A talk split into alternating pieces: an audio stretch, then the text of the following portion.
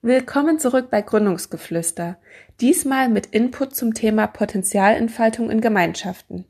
Lena und ich haben in der letzten Folge über Herausforderungen im Gründerteam und im Gründerinnenalltag gesprochen und wie wir versucht haben, diese selbst zu meistern.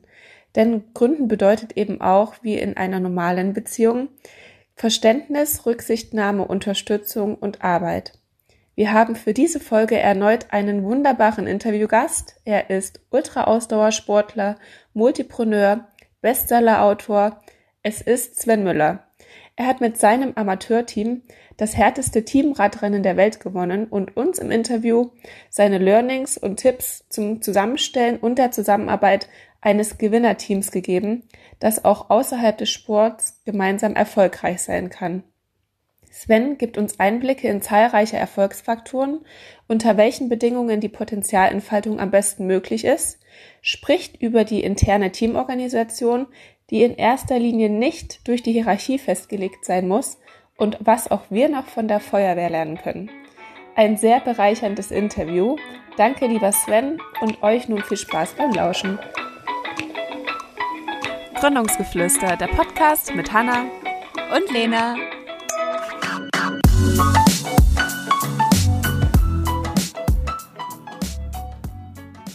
Vielen Dank, lieber Sven, dass du dir die Zeit nimmst, heute mit uns zu sprechen. Das ehrt uns sehr. Wir haben uns ja im Oktober letztes Jahr kennengelernt. Ähm, da durften wir dich zum ersten Mal sehen und auch direkt auf der Bühne hören.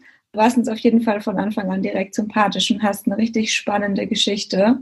Deswegen freut es uns sehr, dass wir heute mit dir sprechen und du deine Geschichte auch unseren ZuhörerInnen ähm, erzählen kannst.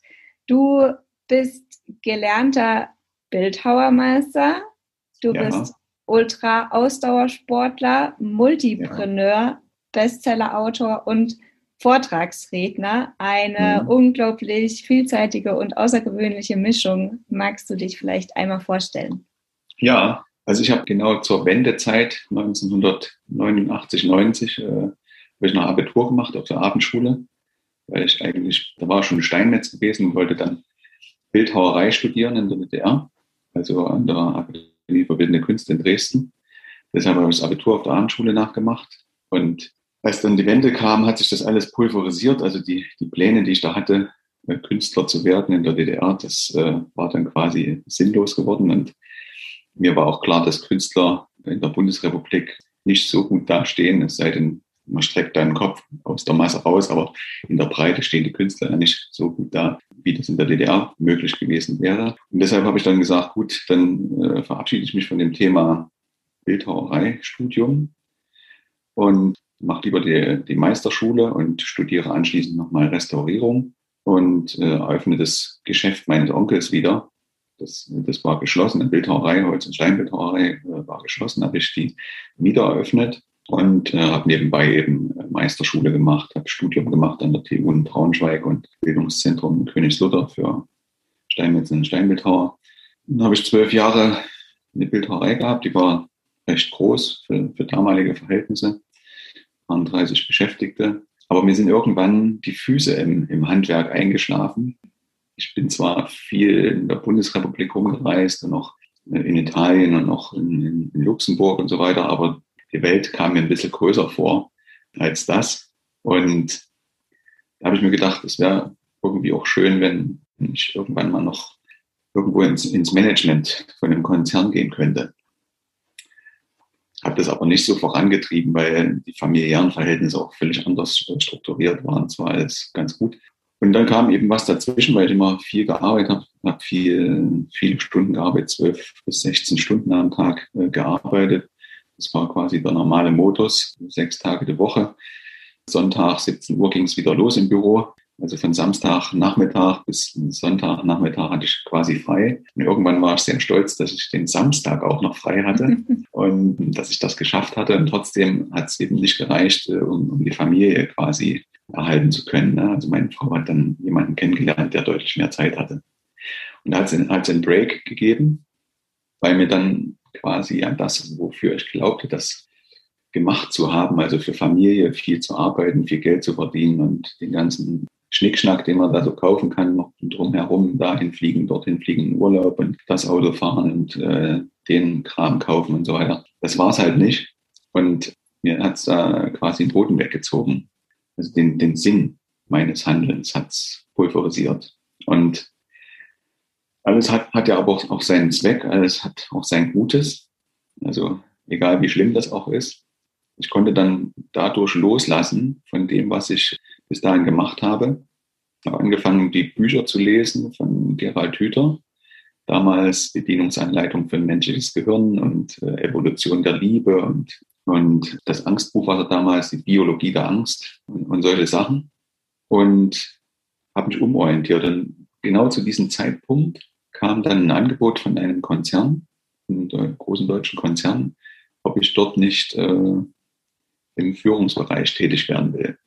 Dann habe ich angefangen, meine Firma oder meine Firmen, es waren drei Firmen bereits, äh, abzuwickeln, habe die Leute untergebracht. Also ich musste niemanden jetzt irgendwie entlassen oder so. Es waren alles hochspezialisierte Mitarbeiter, die ich hatte und äh, war sehr gut vernetzt und alle waren sehr froh, diese Mitarbeiter kriegen zu können. Ne? Also das gab in, in, in dem Handwerkszweig gibt es überhaupt gar keine Mitarbeiter beim Arbeitsamt oder sowas. Ne? Also die kriegst du nirgends her. Die müsstest du irgendwo abwerben für viel Geld. Und deshalb war das für niemanden irgendwie ein, ein großes Problem. Jetzt wollen wir das mal, das ist natürlich vielschichtiger, wenn man solche Firmen dann äh, schließt, aber das ist ein anderes Thema. Wir gehen jetzt einfach mal einen Schritt weiter. Dann bin ich also in der Konzern gewesen und, und hatte dort die Möglichkeit, sehr viel über Führung zu lernen, sehr viel zu reisen auch wieder. Ich war dann noch quasi, also alleine.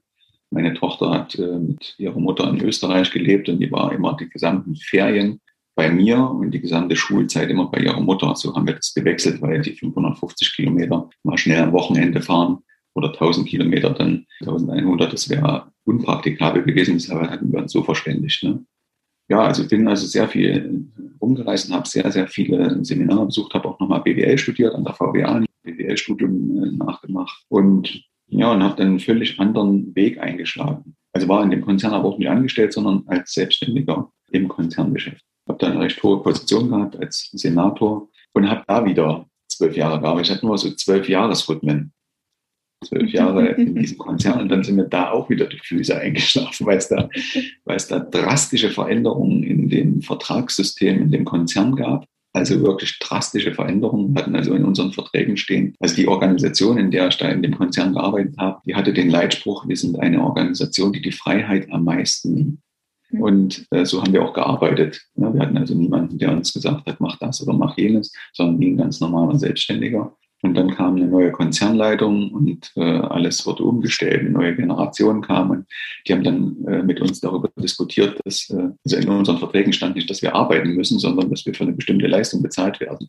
Und dann fingen die da an und sagen, haben gesagt, dass es solche Klauseln im neuen Vertrag nicht mehr geben wird und sowas. Und das hat uns natürlich extrem gestört. Und da hat also eine ganz, ein eine, eine riesiger Teil von Top-Führungskräften einfach gekündigt.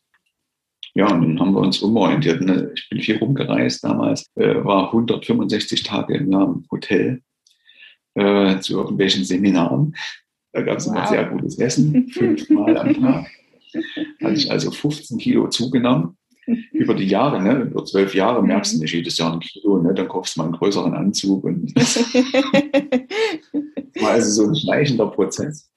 Und dann habe ich äh, mich halt umorientiert und gesagt, wir, wir machen wieder was ganz anderes. Da habe ich eine Firma gegründet, die so Events macht, Sportevents und, und äh, Veranstaltungen für, für Führungskräfte, für Unternehmer, die dann von Leistungssportlern, von Spitzensportlern lernen können. Also was sind äh, die Überlegungen und die Antriebsfaktoren und so weiter von Leistungssportlern und wie kann man die auf die Geschäftswelt übertragen. Und dort bin ich quasi hängen geblieben. Dann bin ich irgendwann äh, auf die Idee gekommen, alles, was ich gelernt hatte, zu Teams. Also ich habe sehr, sehr viele Ausbildungen gemacht, das NLP ist oder äh, Rhetorik, Seminare und Weiterbildungen, alle möglichen Seminare zum, äh, zum Referieren, ne, Referentenausbildungen, was weiß ich, und Psychophysiognomik, Körpersprache und was es da alles gibt. Ich war also in, in vielen tollen Programmen, Exzellenzprogrammen und, und so weiter. Habe da ganz viel gelernt. Aber unterm Strich ging es immer nur darum, dass man äh, Menschen, sage jetzt mal das böse Wort, manipuliert, Dinge zu tun, die dem Geschäft zuträglich sind. Das geht also auf zwei verschiedene Art und Weisen. Einmal Bestrafungssystem und dann wieder Belohnungssystem. Und beides ist gleich schlecht. Das Belohnungssystem kann man in der Hirnforschung kann man das nachweisen. Äh, das Belohnungssystem spricht quasi auch das Schmerzzentrum an. Es ist genau das Gleiche. Der gleiche Bereich im Gehirn wird über das Belohnungssystem angesprochen, äh, wie der der Schmerz verursacht. Das Bestrafungssystem. Und daran kann man erkennen, dass es äh, wenig sinnvoll ist. Das mhm. Beste ist eben, dass man selbst einen Grund oder einen Sinn darin sieht, irgendetwas zu tun. Und dann motiviert man sich selbst. Dann kann man auch viel in Kauf nehmen. Ich habe ja früher auch 16 Stunden am Tag gearbeitet, weil ich das wollte, ne? nicht weil ich das musste. Das habe ja. ich ja gemacht, weil ich das wollte. Meine ganzen sportlichen Entwicklungen habe ich auch gemacht, äh, weil ich das wollte. Nicht, weil irgendjemand eine, eine Möhre irgendwo hingehängt hat und der ich dann hinterherfahre oder hinterherlaufe oder sonst irgendwas. Das ist alles intrinsisch motiviert gewesen. Mhm. Und da habe ich überlegt, es müsste doch eigentlich auch in einem Team gehen, wenn man, wenn man sich in einem Team organisiert, dass man so eine Gemeinschaftlichkeit findet. Das fand ich übrigens in eurem anderen Podcast, in Freundinnen, sehr schön, dass ihr, äh, also ich finde den insgesamt sehr, sehr äh, toll. Habe ich mich gefreut, den anhören zu können, weil ihr heute natürlich, weil ihr vollkommen anders an, an so eine Gründung herangeht, als wir das damals gemacht haben. Also total anders die 30 Jahre, die dazwischen liegen, da hat es eine Entwick einen Entwicklungssprung gegeben. Also wenn, wenn wir so an eine Gründung herangegangen wären, dann wären wir in die esoterische Ecke gesteckt worden. Und heute ist das aber, ja, wir wissen ja, dass es gar nicht esoterisch ja, ist, sondern ja. dass das einfach eine ganz natürliche Vorgehensweise ist. Und dass ihr zum Beispiel auch äh, euch eine Therapiestunde gebucht habt und so weiter, das ist äh, großartig. Mhm. Ne? Mhm. Weil das ist ja eine Beziehung zwischen Menschen, die das ist wie eine, eine Beziehung in einer, in einer Ehe auch oder in einer, in einer Partnerschaft. Ne? Da wird es immer mal knallen und du hast ja dann gesagt, wir waren manchmal ganz schöne Ziegen. Und man kommt ja aber, wenn das emotional verhaftet ist, nicht aus der Nummer raus. Ja, ja, ja. Allein.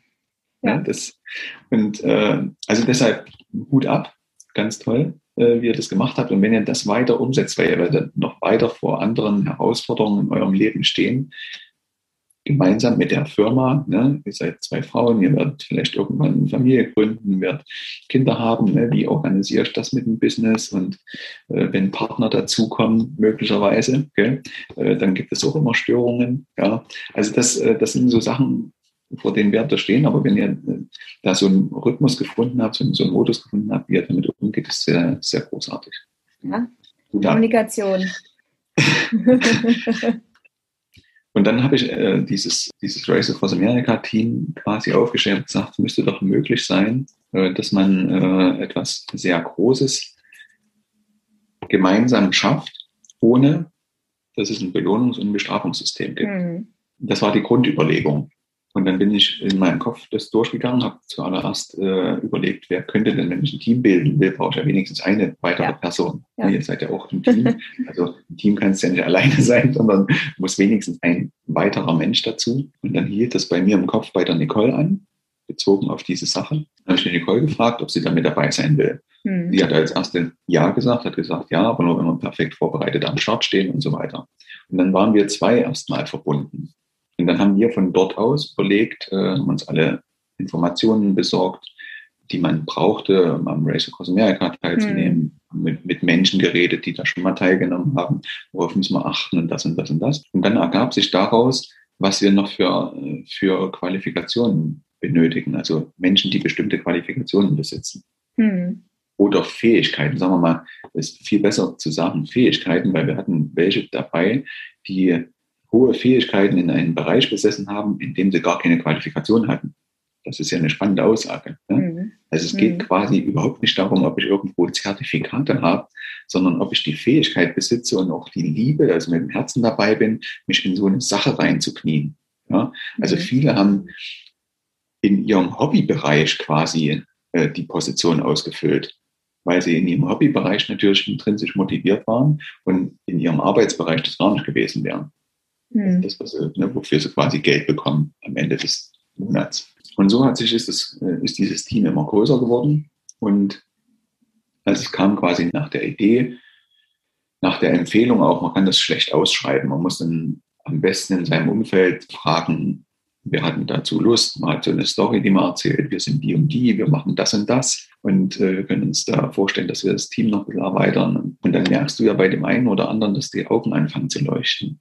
Und das sind die richtigen. Dann kann man sagen, kennst du vielleicht jemanden, der dazu passen könnte? Also gar nicht direkt ansprechen. Kennst du vielleicht jemanden, der dazu passen könnte?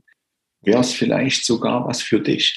Und dann, und dann haben die Leute ja die Wahl, ne? das oder das Alternativ. Entweder ich sag, überleg mal selber, ob ich jemanden empfehlen kann, oder es ist tatsächlich was für mich. Ne? Dann hat man den Druck rausgenommen. Das ist ja eine Alternativ Alternativfrage. Und äh, so hat sich das immer erweitert. Dann haben wir viele Gespräche mit Menschen geführt, die uns empfohlen wurden, die wir sonst gar nicht kennengelernt hätten. Mhm. Und die Gespräche haben immer nach 10 bis 20 Minuten einen, äh, eine entscheidende Wende genommen. Da hast du gemerkt, ist derjenige dabei oder ist er nicht dabei? Wir mhm. hatten natürlich ein paar Hardfacts, die wir da erzählen mussten, erstmal zu unserer Story. Ähm, die mussten diejenigen natürlich akzeptieren, bereit sein, auch mit zu erfüllen. Und danach hat sich immer schon ergeben, passen wir mit denen zusammen oder nicht. Ne? Mhm. Was immer noch nicht heißt, dass die immer in dem Team bleiben, weil oft ist es ja so, dass am Anfang, das ist auch bei Einstellungsgesprächen so immer, ne, äh, ist ja die Motivation am höchsten und die Kompetenz am geringsten. Später wächst dann die Kompetenz an, die Motivation geht ein bisschen runter, das ist eben immer so, ja. Ja, ja.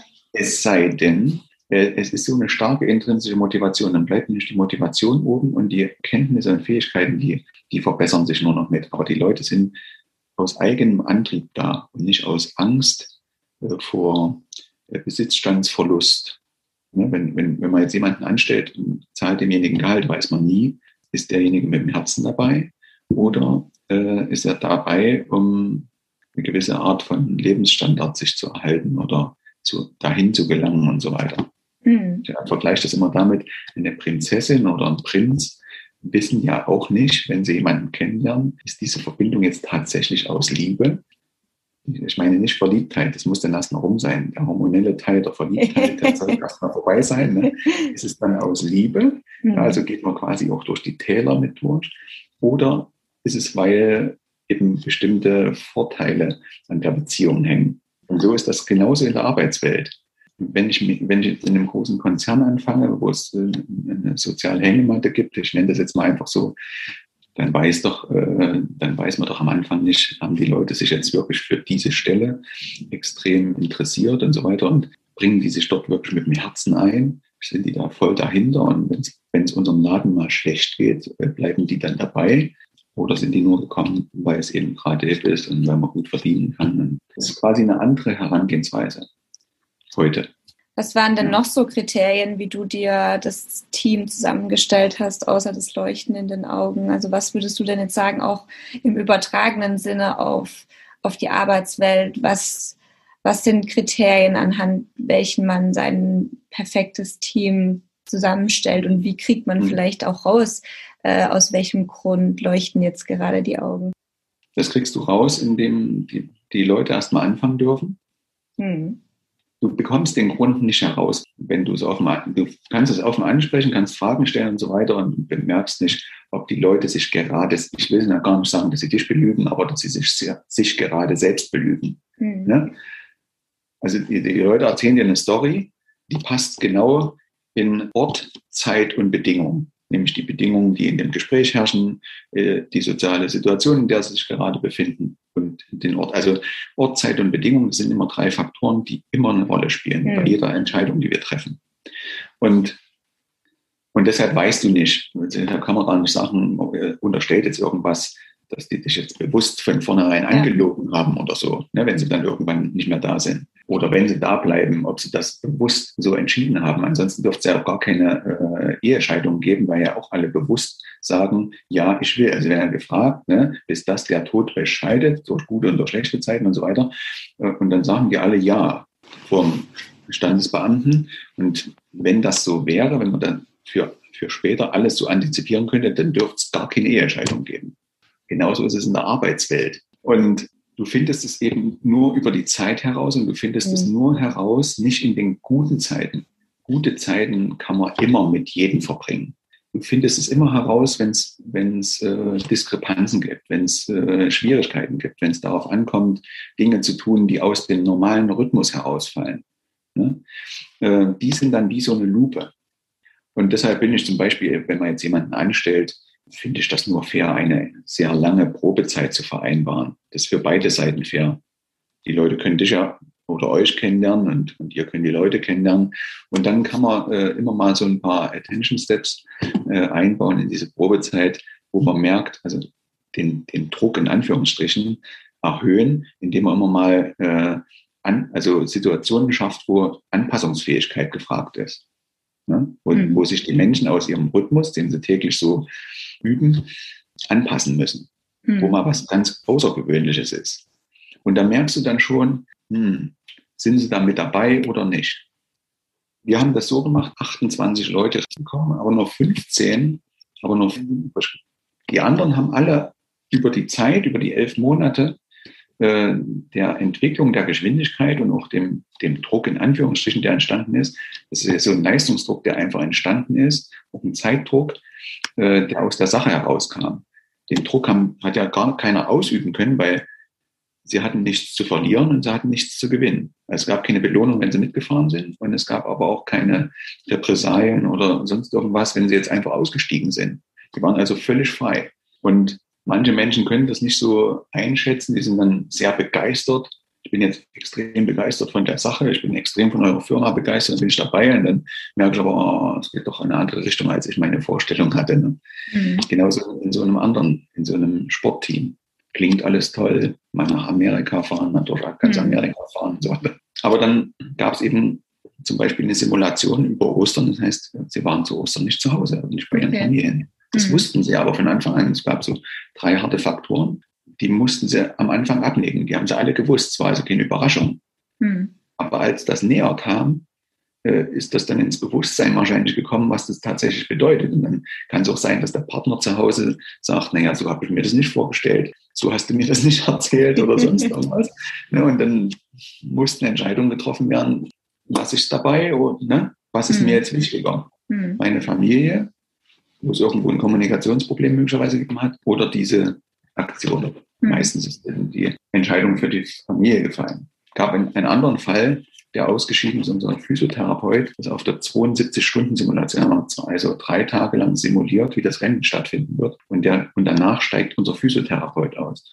Ungefähr acht Wochen vorm, vorm Start. Das wow. war natürlich ein Ding. Ne? Ja, also ja. Der, der, war neun Monate mitgegangen und dann steigt der acht Wochen vorm Start aus. Mhm.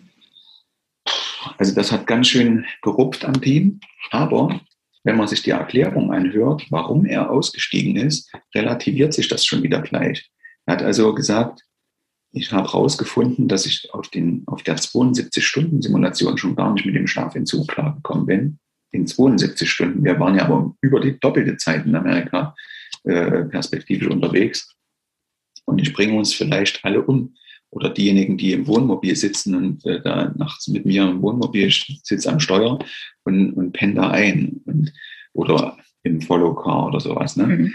Ähm, ich kann das aus meiner Verantwortung heraus äh, so sagen, ich muss da aussteigen. Und wenn man so eine Erklärung hört, ist das natürlich plausibel, sagen alle, na, na das ist verständlich. Ist ja mhm. gut, dass so viel Freiheit herrscht, dass du eben nicht in einer Abhängigkeit von uns bist, und deshalb aus der Abhängigkeit heraus dieses extrem überhöhte Risiko eingehst, ne, damit du nächsten Monat deine Miete bezahlen kannst oder sonst irgendwas, hm. sondern dass diese Freiheit herrscht, du sagen kannst, okay, bis hierher konnte ich mitgehen, das konnte ich nicht so einschätzen und deshalb ähm, bin ich jetzt raus. Hm. Also ist, äh, das ist eben auch der, der Vorteil von hm. so freien Beziehungen. Manche haben ja Angst davor, so eine freie Mitarbeiterschaft zu haben, also ja. diese Freiheit zu bieten, weil sie sagen, ja, dann bestehen Mitarbeiter, dann habe ich ihn eingearbeitet und dann haben wir das in das Projekt gerade fertigzustellen. Jetzt ist der Mitarbeiter, die Mitarbeiterin weg. Mhm. Ja, gut, aber wenn es einen plausiblen Grund dafür gibt, dann ist ja beides gut. Also Angst vor einer gewissen äh, Fluktuation sollte man da nicht haben. Mhm. Und wir haben immer gesagt, people come and people go, and the best will stay. Mhm. So. So, so einfach ist das. Ja? Mhm. Und und wenn man über, über Jahre dann mit dem Herzen auch in so einer, in so einer Firma ist, beispielsweise, dann kann auch da irgendjemand daherkommen und, und 1000 Euro mehr bieten oder was weiß ich, äh, fünf Tage weniger Arbeit im Jahr oder was es da alles gibt, dann bleiben die Leute trotzdem in der Firma, wo sie äh, sich äh, sozial und emotional aufgehoben fühlen, wo ihnen die Arbeit äh, Freude macht, die sie da verrichten und so weiter. Da braucht man gar keine Angst haben. Ansonsten gibt es ja nicht äh, die, es gibt ja in Städten wie Leipzig oder Erfurt oder sonst wo, da gibt es äh, Leute, die kriegen äh, für den gleichen Job halb oder doppelt so viel Geld. Also für exakt die gleiche Tätigkeit. Der eine kriegt, was weiß ich, 2.500, der nächste kriegt 5.000 für exakt dieselbe Tätigkeit. Das könnte ja gar nicht sein, wenn es nicht eine andere Form der, der Verbindung gäbe. Und wenn du so ein Team aufstellen willst, oder wenn ihr so ein Team aufstellen wollt, braucht ihr eine hohe Diversität. Also braucht sehr viele unterschiedliche Menschen, die sich aber in der Sache, in der ihr verbunden seid, da müsst ihr euch treffen können. Weil ja. ansonsten eine hohe Diversität bringt immer Reibung, weil ja die Leute alle sehr unterschiedlich denken. Die kommen aus völlig unterschiedlichen Bereichen, gehen völlig unterschiedlich an Problemlösungen heran. Also dann spielt eine hohe Kommunikationsfähigkeit eine Rolle. Und manchmal sollte vielleicht mal einer von außen draufschauen und sagen, bei euch passiert gerade das und was. Hm. Wir das ja auch äh, klugerweise in Anspruch genommen haben. Hm. Ähm, Diversität ist ja sehr auch eine Ansichtssache und die merkt man ja oft auch erst, wenn es vielleicht zu spät ist, wenn man merkt, okay, wir können nicht miteinander. Gibt es dann aber, bevor man die Person reinholt, wenn man sagt, okay, wir denken, du, du ergänzt uns jetzt, du, du ähm, hilfst dazu bei, dass wir möglichst heterogen sind. Ähm, was du hast ja gesagt, man soll es am Anfang gerne testen, äh, ganz unverbindlich, wie man gerade diese Diversität dann irgendwie vielleicht ja speziell testen kann, ob das, ob das passt, ob das dann irgendwie doch gut miteinander funktioniert? Ich glaube, dass wir, dass wir sehr, also wir sind ja sehr in einer sehr kognitiv ausgerichteten Welt. Ne?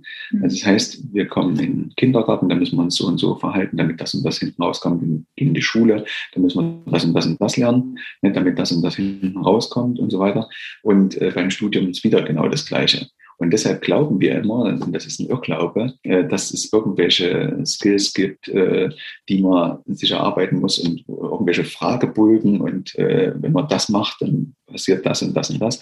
Ich sage aber, das Leben ist nicht planbar, sondern wir stehen ständig vor neuen Herausforderungen. Das sehen wir jetzt gerade auch in dieser Pandemiezeit. Wer hätte denn das gedacht vor zwei Jahren, dass es solche Dinge gibt? Und jetzt müssen wir von uns allen eine extrem hohe Anpassungsfähigkeit gefragt. Mhm. Wir müssen also auch in, in so einer Welt äh, unseren Platz finden. Und da sagen die einen, ich finde den Platz auf der Seite, die nächsten sagen, ich finde den Platz auf der Seite und so weiter. Da kann man gar nicht mal sagen, dass das eine vernünftiger ist als das andere. Das ist eine unterschiedliche Ansicht, ein unterschiedlicher Umgang mit äh, Gegebenheiten, die zwischenmenschlich und die in der Natur einfach entstehen. Das heißt, du kannst es nicht rausfinden. Ihr könnt immer nur, also ein Tag lehrt den anderen. Ihr werdet nicht von Anfang an antizipieren können, klappt das langfristig, weil das immer davon abhängig ist, jeder, der auch in das Team reinkommt, jeden Tag will. Mhm. Es geht nicht um Können. Ihr könnt alles mögliche Können abfragen. Können mhm. könnt ihr alles abfragen. Aber ihr könnt niemals das Wollen abfragen. Weil ein einfaches Beispiel, es will jemand mit euch äh, diesen Weg gehen und macht das vielleicht auch drei Jahre in Erfurt und Umgebung.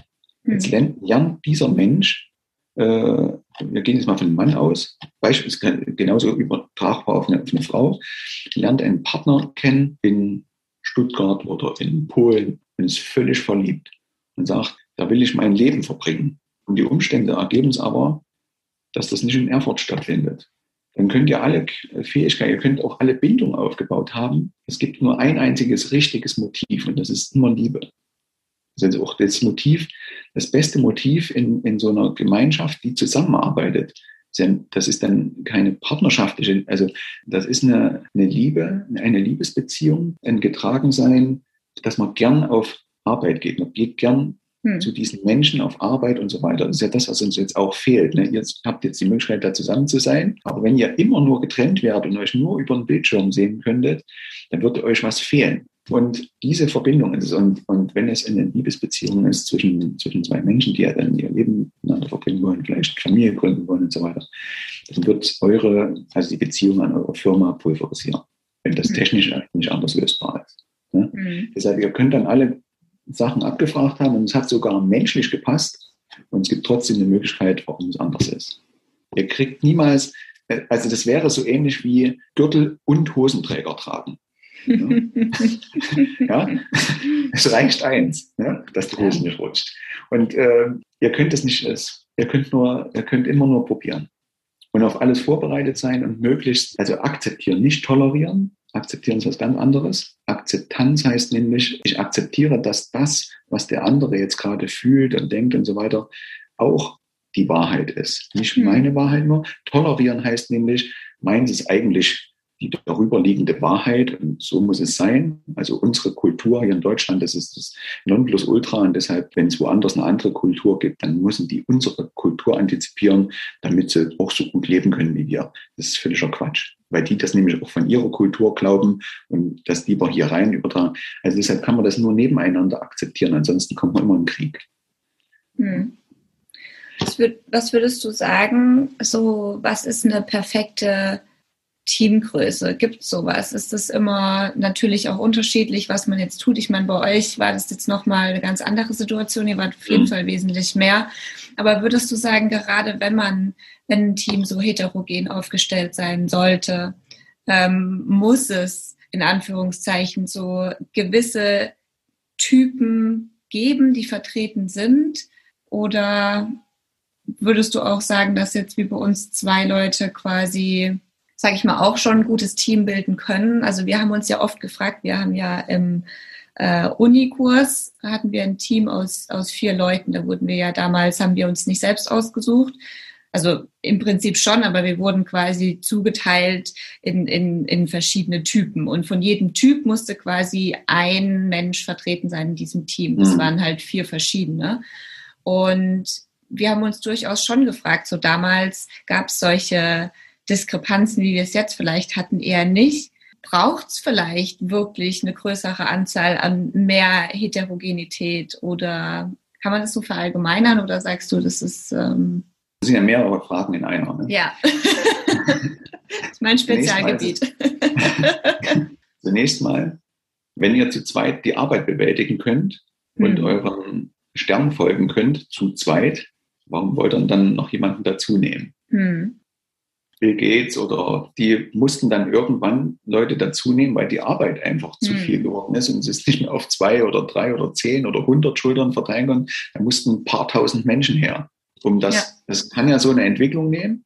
Und dann muss man halt einfach äh, mit dieser Entwicklung gehen und auch wachsen.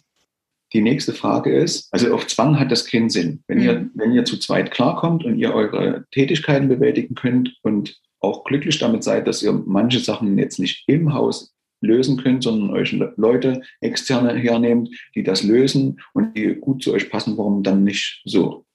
Da seid ihr auf jeden Fall beweglicher, wenn ihr zu zweit seid. Ne? Mhm. Ihr habt ja nur die Konflikte untereinander zu klären, ne? die es automatisch geben wird oder unterschiedliche Meinungen.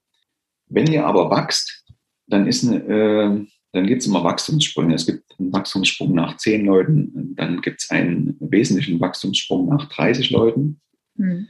Und dann kommt man schon in eine Größenordnung, wo es also ganz bestimmte Strukturen geben muss und auch Früher hat man ja gesagt Ebenen, ne? also da sind ja dann Hierarchieebenen entstanden und so weiter. Davon halte ich persönlich nichts. Aber wenn eine größere Gruppe von Menschen zusammen ist, dann hm. muss es eine Verantwortungsteilung geben. Ansonsten gibt es irgendwo Soldaten und Häuptlinge. Und dann sagen die, die Häuptlinge, ja, wir haben ja auch die Verantwortung für euch und deshalb müssen wir mehr haben davon. Und, und dann geht der ganze Mist los. Deshalb, es gibt so Sprünge bei 10 und bei 30. Hm. Und darüber entstehen automatisch Strukturen, die ganz anders aussehen müssen. Da hm. könnte man wieder 30er Strukturen bilden und so weiter. Aber wenn man die versucht, nebeneinander zu halten, dann muss man ja eine Gesellschafts-, also eine Art von Gesellschaftsform finden, mhm. die einer Genossenschaft beispielsweise gleichkommt. Ne? Also Genossenschaft ist im Prinzip das, was es im Moment ganz gut abbilden kann. Mhm. Aber wie viele Genossenschaften gibt's? Ne? Es gibt Beispiele dafür, klar. Äh, es gibt Genossenschaftsbanken und so weiter, da kann man sich ein bisschen was an, anschauen. Ne? Es gibt äh, Produktionsgenossenschaft in der Landwirtschaft und so weiter oder Handelsgenossenschaften auch und so weiter. Da kann man sich ein bisschen was anschauen, wie das gehen kann. Aber dann habe ich trotzdem ja immer kleine Teile Teil der Genossenschaft sind, die als Teil Verantwortung für die gesamte Genossenschaft mit übernehmen. Und da gibt es keine Überstellungsverhältnisse. Weil sobald Überstellungsverhältnisse entstehen, wird es kompliziert. Wird es heute kompliziert. Das war mal eine Zeit lang, äh, oder bis jetzt war das ja so, Überstellungsverhältnisse völlig normal waren. Mhm. Aber wenn ich intrinsisch führen will, wenn also Teams sein sollen, die intrinsisch miteinander arbeiten, dann kann man sich als gutes Beispiel äh, sowas anschauen wie die Feuerwehr beispielsweise. Ne? Die haben eine klare Kommandostruktur für den, also nehmen wir jetzt mal die Freiwillige Feuerwehr, eine klare Kommandostruktur für den Einsatzfall, weil sich das bewährt hat, mhm. dass nicht alle wie die Verrückten durcheinander rennen und, gehen, und jeder will alles machen und so weiter, das ist der Chaos. Ne?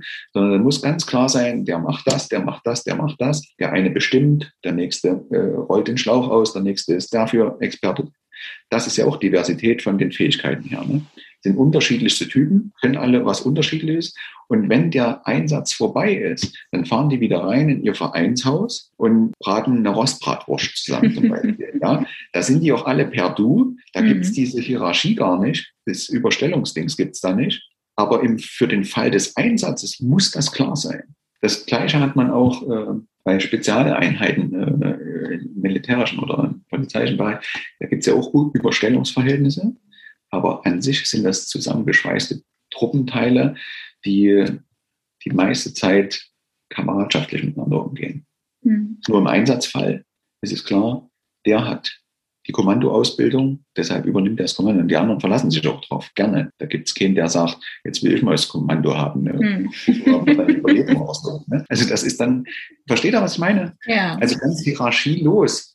Das ist äh, auch wieder Quatsch, weil der Mensch, wir wollen ja Strukturen haben. Die Frage ist nur, wie weit das ausgelebt wird. Also wenn ich jetzt irgendeinen Narzissten oder irgendeinen Psychopathen äh, habe, der in mhm. irgendeiner Leitungsposition ist, dann ist der ja nichts anderes als ein Verbrecher, also überspitzt. Ne? Mhm. Äh, ich habe jetzt in, von einem Profiler, von einem deutschen Profiler vom mhm. äh, Bundeskriminalamt einen Podcast gehört und der hat genau diese Sache erforscht. Der sagt, mhm. Serienmörder zum Beispiel, Serien Verbrecher ja, äh, sind meistens nicht besonders schlau.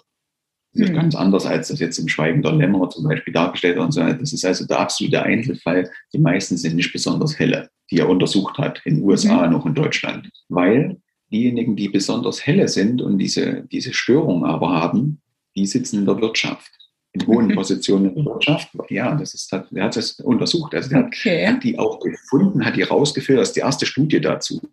Hat welche auch gefiltert, hat mit denen Interviews geführt, ohne die Identität offen zu legen und so weiter, über verdeckte E-Mail-Adressen und was weiß ich, ne, über Surfer in Russland. Und, also spannende Sache. Ja. Er hat gesagt, das Einzige, was mich interessiert, ist die Studie und nicht, was ihr so für eine Schweinereien macht. Also ich will nicht, nicht hinhängen, sondern ich will die Studie füllen. Und der sagt, die, die intelligenten Typen sitzen, also mit diesen Störungen, die sitzen halt in hohen wirtschaftlichen Positionen und, und sind dann natürlich auch äh, entsprechend kriminell, weil die sagen, ich will ja nicht ins Gefängnis kommen. Ne, wenn ich jetzt jemanden umbringe und das immer wiederhole, um diese emotionale, äh, das emotionale Erlebnis zu haben, äh, da komme ich, habe ich die, die und die Sachen äh, zu befürchten und das will ich ja nicht. Ich bin ja viel intelligenter. Deshalb mache ich das Ganze subtil. Also ich, ich benutze andere Menschen eben, also zur, zur Befriedigung dieser sadistischen Sachen, äh, benutze ich die Menschen halt in, in, in meiner Position, von der Machtposition aus. Mhm. Die machen auch richtig Strategien sich, äh, wie komme ich dorthin? Und die kommen dahin. Weil sie eben rein kognitiv an die Sache, die haben ja keine Emotionen. Ne? Das, was denen fehlt, ist ja Emotionalität. Den interessiert quasi, äh, also Empathie ist für die ein völliges Fremdwort. Ne? Mhm. Das, das, das können die gar nicht, das empfinden die nicht. Und deshalb, die haben da ganz genaue Pläne, die analysieren die Mitarbeiter ganz genau und, und, und machen wie so, ein, wie so ein Puppenspieler, ziehen die da so Fäden, bis sie da auch in der Position sind, in der sie sind. Aber eigentlich befriedigen sie immer nur, es sind nicht allgemeingültig, nicht? Ich sage nur, diese befinden sich, die intelligenten Psychopathen mhm. befinden sich in diesen Positionen. Was wir ja aber jetzt hier gerade erörtern ist, wie macht man es gesund? Ne? Also Genau. Das hängt eben mit Emotionalität zusammen. Und Emotionalität lerne ich nicht in der Schule, nicht beim Studium oder sonst irgendwas. Äh, die habe ich irgendwann mal äh, in meinem Umfeld zu Hause mitgekriegt, als ich ganz klein war und so weiter. Da ist das, sind die Anlagen geschaffen worden für Empathie. Und äh, dann bin ich es oder ich bin es halt nicht. Mhm. Und dann kann ich mit dieser, mit dieser Fähigkeit auch arbeiten. in der Geschäftswelt oder eben nicht. Mhm. Es ist so, von den Firmen, die, die ich hatte, die, die Angestellten, egal wie wir auseinandergegangen sind, die, wenn die heute, die haben schon bei x anderen Firmen gearbeitet, die sagen heute immer noch, wenn sie mich treffen, der Chef. ne? das, ich will ja gar nicht der Chef sein, aber irgendwas muss da ja vorgefallen sein von der Bindung her, dass es zu so einer Aussage kommt. Also mhm. die haben sich wahrscheinlich in einer bestimmten Weise angenommen und noch geschützt gefühlt und was weiß ich schon, wenn wir nicht da die Firmen geschlossen hätten, dann wären wir vielleicht heute noch zusammen. Das ist aber eine Frage äh, der menschlichen Bindung und nicht der nach irgendwelchen Skills. Mhm. Würdest du sagen, aber Lena und ich, wir sind ja beide ziemlich empathisch und auch emotionale Menschen, ja, dass wir ja. dann auch gerade in so einer jungen Phase eher Menschen zu uns holen sollten, die ähnlich sind oder? Das macht ihr automatisch. Ähm, es gibt das Gesetz der Anziehung oder man muss es anders sagen. Manchmal kann es einem passieren, dass ihr genau das an jemanden attraktiv findet, was ihr nicht habt, weil das die Ergänzung zu dem ist, was ihr ja habt. Und äh, da kann es euch passieren, dass ihr jemanden dazu bekommt, der eben diese Empathie nicht besitzt.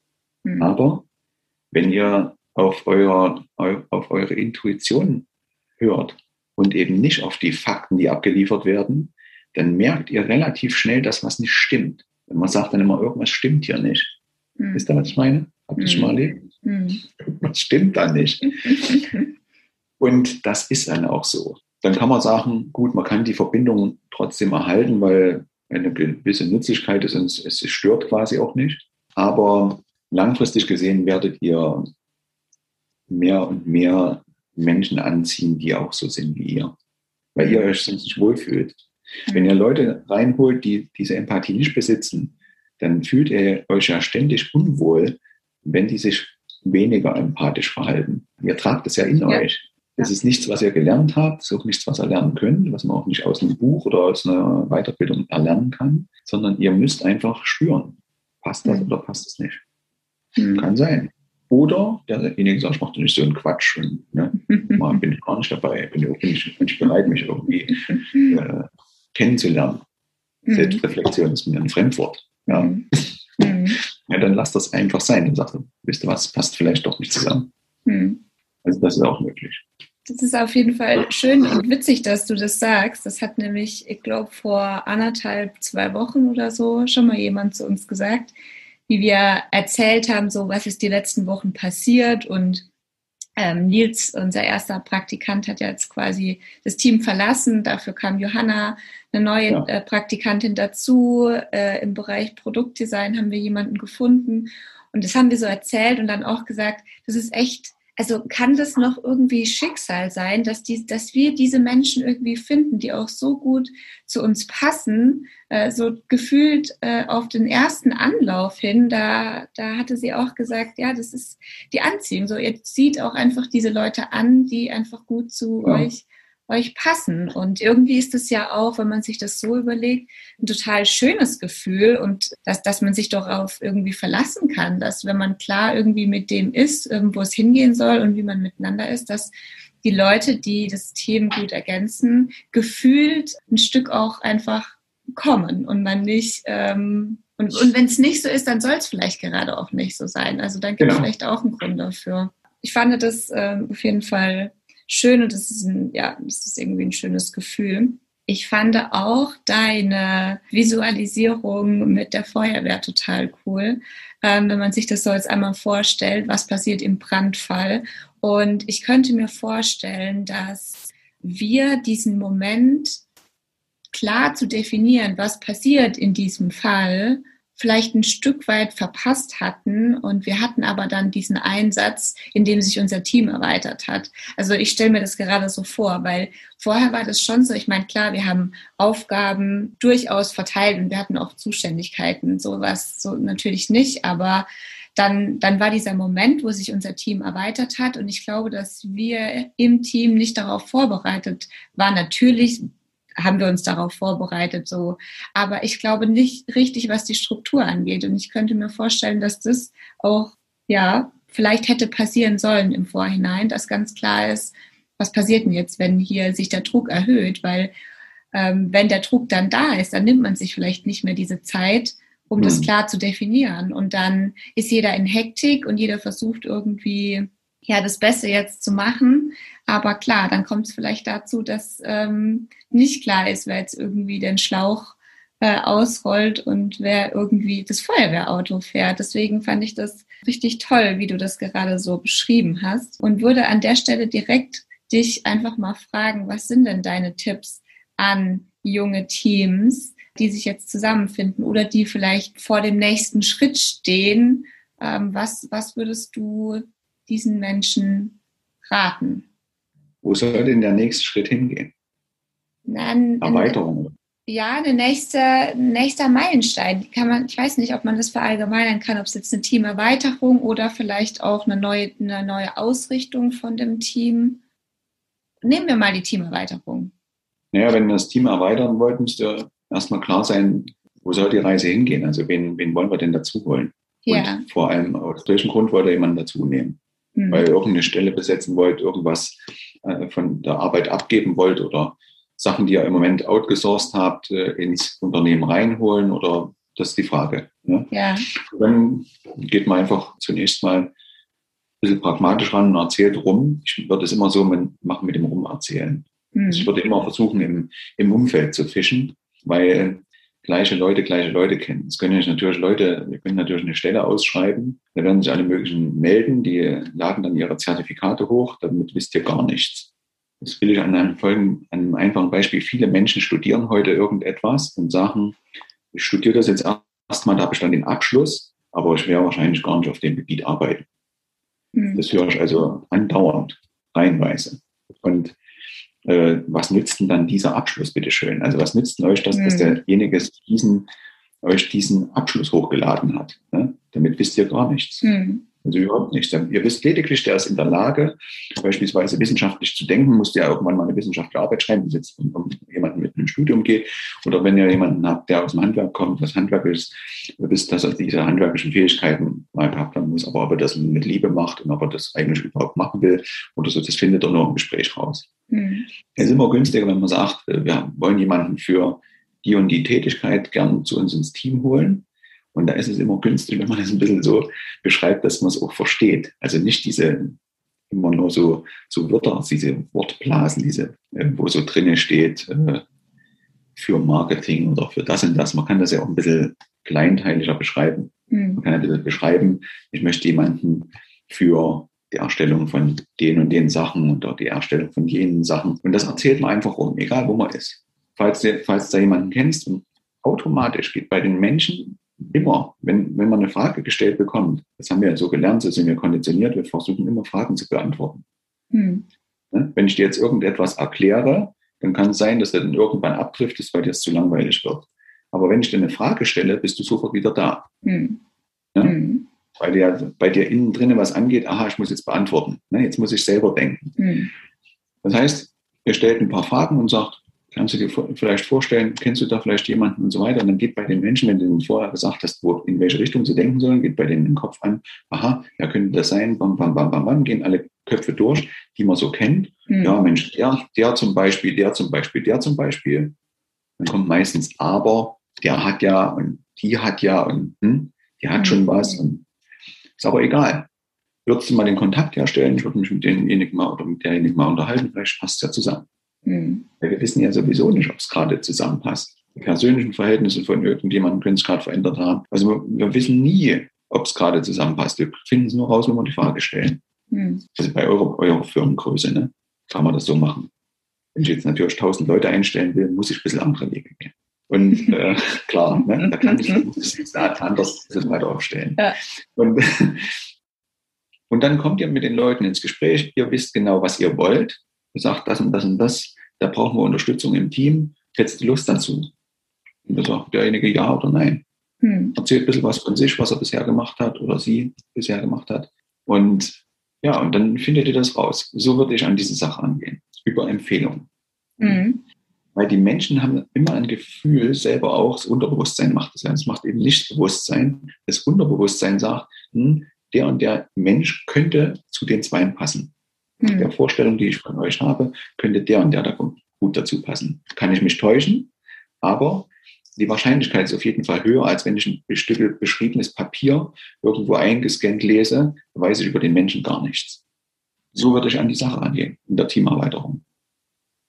Ich habe auf der Seite, du hast ja vorhin schon Gerald Hüther angesprochen. Äh, ich habe auch gelesen, dass ihr an dem Projekt Akademie für Potenzialentfaltung quasi beteiligt wart unter der Federführung von Gerald Hüther.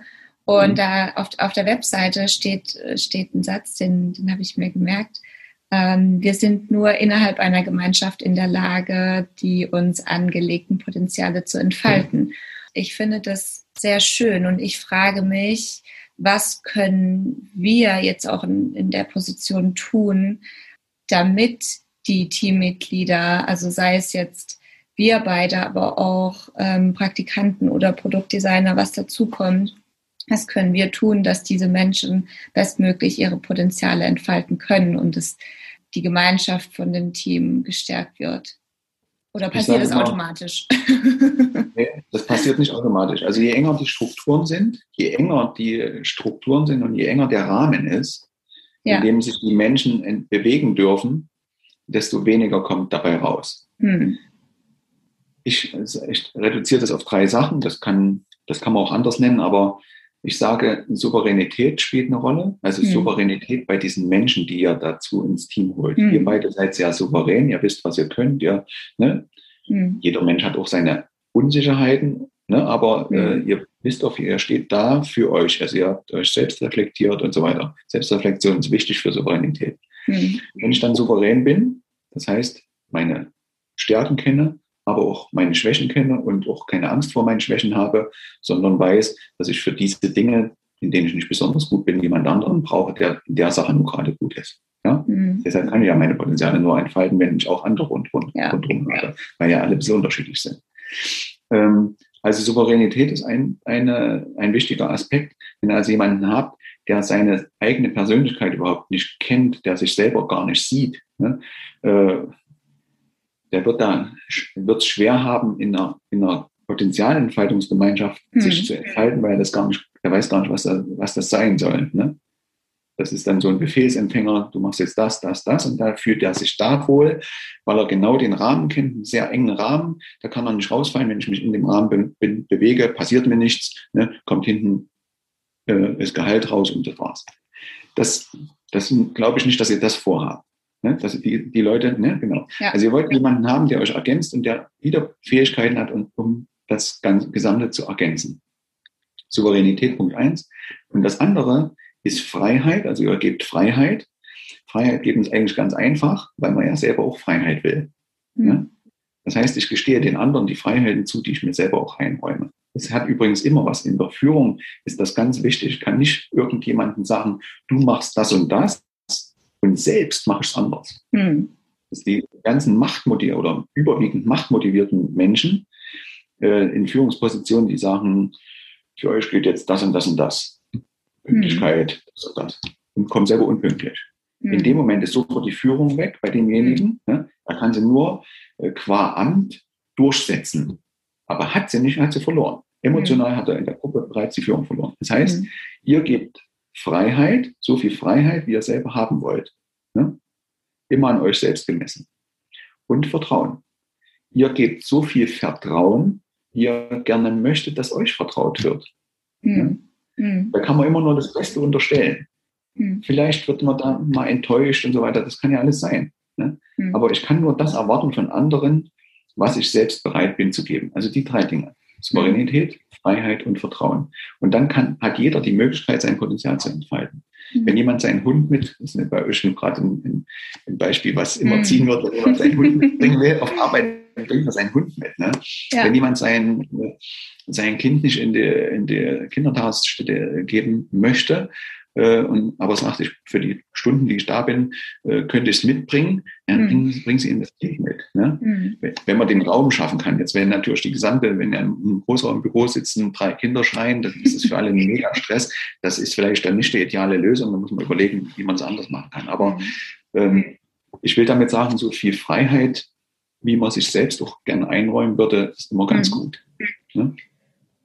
Die drei Dinge, an denen misst du das und dann ist ja der Raum, dann ist der geschützte Raum dafür geschaffen, äh, dass jeder seine Potenziale entfalten kann. Mhm. Wir haben beispielsweise das Beispiel auch gehabt, dass, oder anders, wir hatten etliche Leute dabei, die, die überall auch Führungsaufgaben hatten und noch äh, jemanden dabei, der in, in anderen Konzernen so Coaching macht und alles mögliche coacht. Ja. Und der hat gesagt, die Entscheidung, die wir in, in unserem 15-Mann-Team innerhalb von fünf Minuten treffen, dafür braucht in einem Konzern Minimum ein Vierteljahr. Mhm. Ja. Also so ein, so ein Zeitraster ist dazwischen, weil bei uns eben jeder seine Meinung sagen durfte. Und da war es manchmal so, dass die Experten auf einem bestimmten Spezialgebiet, die haben eine feste Meinung gehabt, nämlich die, die sie gelernt haben, die sie studiert haben ne, und was eben die übliche Meinung zu diesem Thema ist. Ja. Dann kommt einer, der aus einem völlig anderen Bereich kommt und nimmt sich aber dem, dem, der Problematik auch an und sagt, warum macht man das nicht eigentlich so und so? Mhm. Ja. Und dann hat man die Möglichkeit, das abzutun und zu sagen, ja, du hast doch gar keine Ahnung davon, ja, das macht man eben aus dem und dem und dem, dem Grund. Oder man sagt, interessanter Standpunkt, warum denn eigentlich nicht so? Und dann kann man mhm. das mal auswalzen, dass, äh, dass man versteht, warum denn eigentlich so. Und vielleicht passiert es dann, dass man sagt, das ist eigentlich eine tolle Alternative. Hast du euer Team damals auch angeleitet quasi? Also hattet ihr auch ein, ein Leader oder zwei Leader oder wie ja. habt ihr euch organisiert? Wir haben uns so organisiert wie Headliner, haben wir das genannt. Ne? Und äh, natürlich, äh, das Ganze muss immer jemanden geben, der, der den Kompass im Auge hat, mhm. ähm, dass man auf Kurs bleibt. Und da hatte ich offensichtlich die, die entsprechende Erfahrung, dass, dass das Team gesagt hat, äh, du bist derjenige äh, Chef de Mission. Ja? Mon General.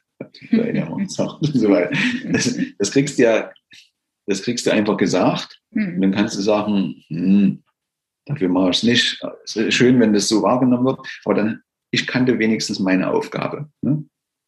Ich kannte die Aufgabe, mit der musste abwägen. Mit der Aufgabe ist natürlich eine hohe Verantwortung verbunden. Und, ähm, und dann bin ich aber auch in Anführungsstrichen, ich habe immer gesagt, ich habe viel gearbeitet in meinem Leben, auch 16 Stunden und so weiter, wenn ich das jetzt sage, eine gewisse Faulheit gehört auch dazu. Ja? Also Faulheit heißt nicht, dass man nicht äh, fleißig ist, aber eine gewisse Faulheit insofern, als dass man sagen äh, kann, ich muss ja jetzt nicht alle Aufgaben an mich heranziehen. Es gibt auch so Leute, die alles an sich ziehen und niemandem was überlassen und so weiter, sondern Freiheit und Vertrauen. Ne, wenn jemand anderes das machen kann, dann sollte es bitte jemand anderes machen. Und wenn für mich nichts übrig bleibt, dann bleibt eben nichts übrig, dann machen eben alle anderen was. Damit kann ich sehr gut leben. Mhm. Ja? Und äh, dann bleibt immer noch genügend für mich zu tun übrig. Das heißt also auch loslassen können. Und, und so hat sich das quasi strukturiert. Also ein Team, um auf die Frage nochmal äh, ein, einzugehen, um es kurz zu fassen, das Team organisiert sich nicht nach Hierarchieebenen, sondern das Team organisiert sich am besten nach den Fähigkeiten. Ne? Der eine kann eben besonders gut das. Es hätte sich keiner angemaßt, die Position vom Arzt zu übernehmen. Ne? Mhm der Arzt ist eben der Arzt. Wir haben immer gedacht, alle machen möglichst alles, mhm. aber in, in äh, medizinischen Fragen, die über eine Schnittwunde hinausgingen, äh, hätte man halt einen Arzt gefragt, ja, logischerweise. Ja. Und äh, in bestimmten Führungsthemen äh, stand ich da, die Nicole ist Juristin. In juristischen Themen haben wir logischerweise gesagt, das sollte sich mal der Jurist angucken, ne, die vertraglichen Sachen. Und äh, der nächste hat da dieses und jenes gemacht. Also so waren alle Aufgaben. Unser Mediateam, äh, natürlich kann ich auch ein Foto machen, ne, aber wenn es das Mediateam macht, kommt was anderes dabei raus. Ne? Mhm. Und mhm. so hat sich das nach Fähigkeiten einfach äh, organisiert. Und wenn es um das Thema Media ging, da haben wir dem Mediateam zugehört. Ne? Jeder mhm. konnte seine Ideen einbringen, aber wir haben unterm Strich haben die gesagt, so ist es äh, am praktikabelsten, haben auch durchdiskutiert.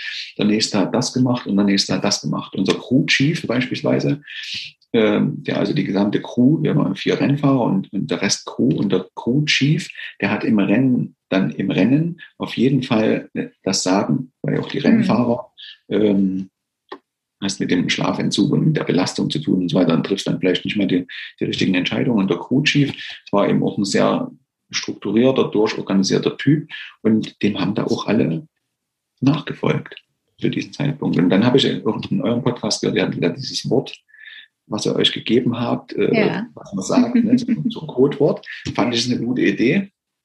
Und wir hatten das sowas ähnliches eben auch. Wir haben uns vorher versprochen untereinander, haben gesagt, wir werden dort in Extremsituationen geraten. Wir werden mhm. mit dem Schlafentzug wird sich unsere Reizschwelle nach unten äh, verlagern. Wir werden also überreizt sein. Mhm. Wir sagen uns dann vielleicht auch Dinge, die wir hinterher bereuen. Mhm. Aber im Affekt kann eben das alles passieren. Und wir haben uns einfach gesagt, wir nehmen uns gar nichts übel. In Amerika oder auch auf den Simulationen, wir nehmen uns nichts übel. Wir wollen uns versuchen, so anständig wie möglich miteinander zu verhalten, mhm. ja, wie Verlobte. Ja. Mhm. Aber wenn halt was rausknallt, dann knallt es halt raus und dann ist es der Situation geschuldet. Wir nehmen es nicht auf, legen sich auf die Goldwaage, es schnappt keiner ein und so weiter. Wir machen einfach weiter im Text. Mhm. Ja. Mhm. Und genauso haben wir es gemacht. Warum habt ihr denn gewonnen? Was war denn euer, eure Geheimwaffe? Das gibt es mehrere Geheimwaffen. Ich, ich, also es haben ganz viele Dinge eine Rolle gespielt. Erstens, wir haben uns sehr, sehr professionell darauf vorbereitet. Ne? Wir hatten zwar überhaupt keine Ahnung davon, aber wir haben uns natürlich, weil wir uns dafür interessiert haben, alle Informationen geholt, haben so viele wie möglich Gespräche geführt und so weiter und haben über dieses Empfehlungsgeschäft, was ich gerade erzählt habe, wie man Leute rekrutiert, haben wir so viele interessante Leute kennengelernt, die selber eben auch tolle Leistungen erbracht haben, dass wir von denen, von deren Erfahrung so viel partizipieren konnten, dass wir also wirklich top vorbereitet waren. Das ist Punkt eins gewesen. Punkt zwei, wir haben halt mit dieser Souveränität, Freiheit und Vertrauen, damit haben wir äh, uns einen Raum geschaffen, so wie so einen geschützten Raum, wo jeder nach Versuch und Irrtum Entscheidungen treffen konnte. Das heißt, wir haben einfach, das Wichtigste für uns war, immer, wenn eine Entscheidung zu treffen war, nicht eine Hierarchieebene durchzugehen, bis dann irgendwann irgendeiner eine Entscheidung getroffen hat, der vielleicht Kilometer entfernt war, sondern die Entscheidung musste jetzt und hier Ort, Zeit und Bedingungen getroffen werden. Punkt.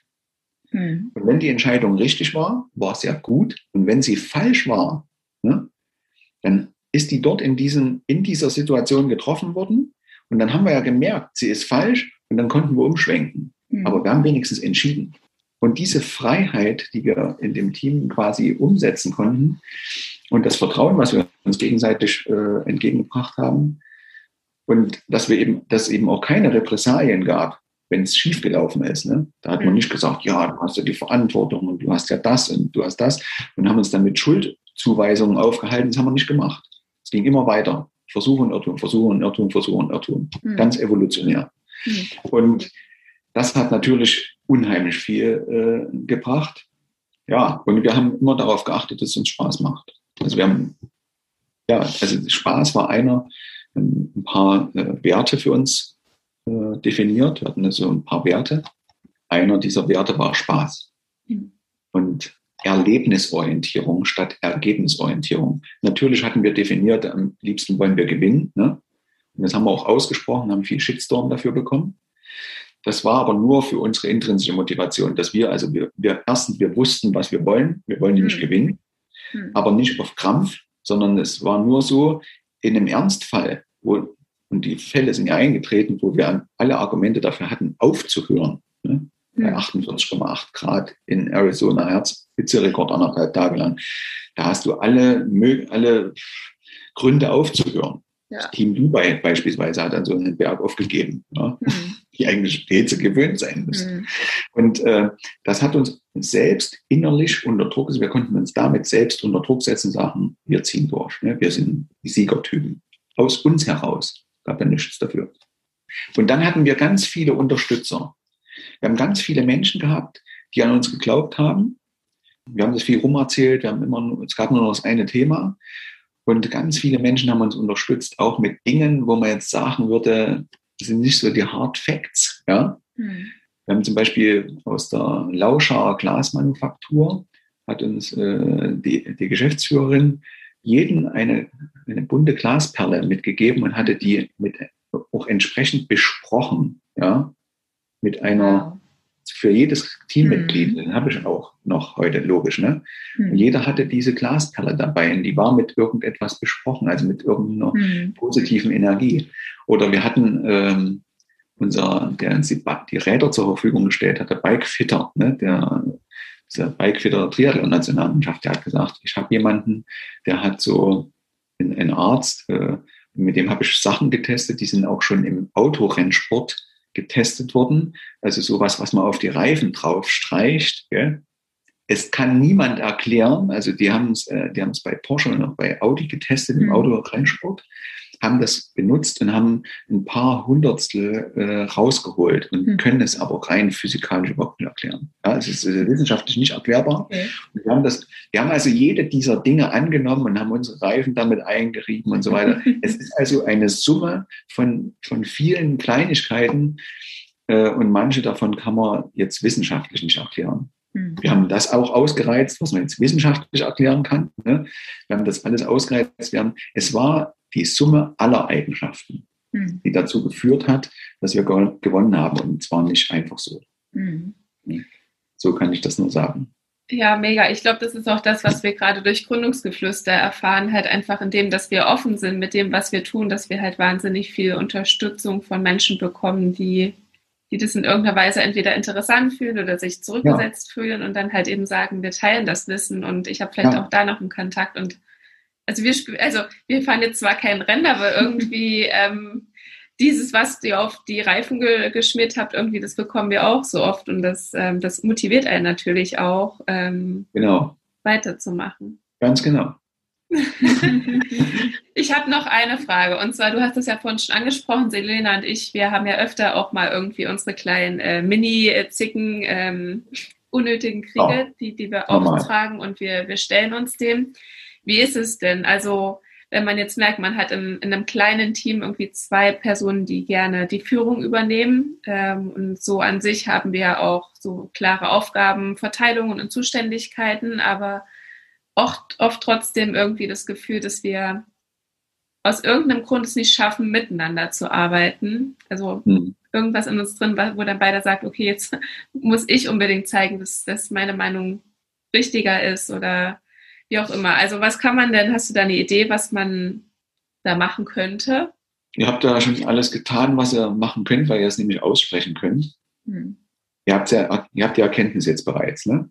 Hm. Es gibt diese Pyramide und die, da unten steht Wissen.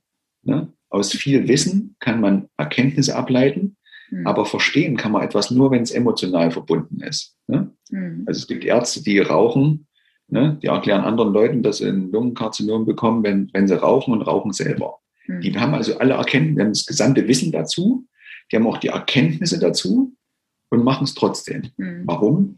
Weil es eben emotional für sie überhaupt keinen Grund gibt. Ne? Die rauchen mhm. und sind ja gesund und machen vielleicht sogar noch Sport und so weiter. Sie haben ja auch hm. nichts.